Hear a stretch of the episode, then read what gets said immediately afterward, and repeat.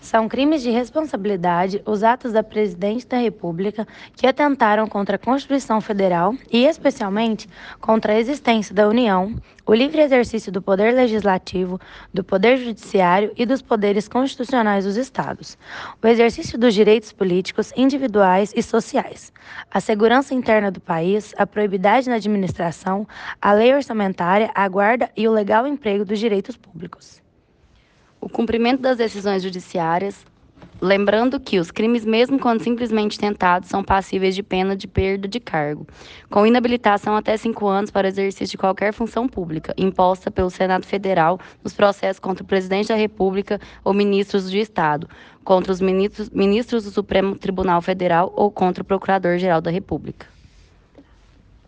Em abril de 2017, como des dobramento de delação premiada de executivos da empreitada. Odebrecht, o ministro do STF, Edson Fachin, autorizou a abertura de inquérito contra dezenas de figuras públicas dos mais altos escalões da República.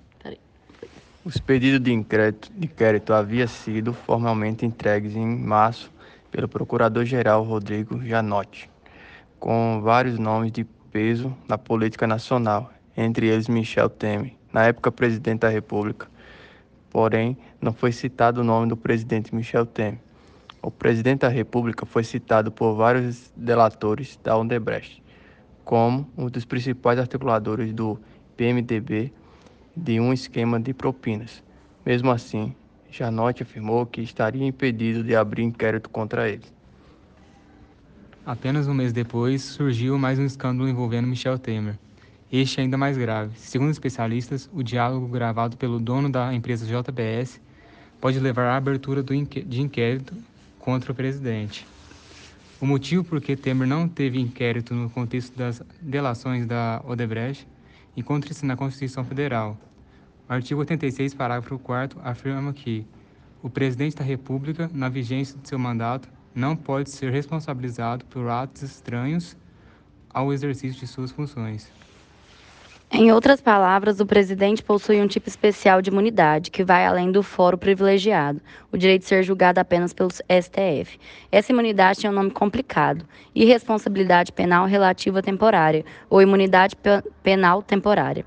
Essa imunidade garante a Temer e qualquer cidadão que ocupe a presidência que, enquanto durar o seu mandado, possa ter, ser julgado apenas de duas formas: por infração comum penal em ação do STF apenas quando tiverem relação com o exercício da presidência.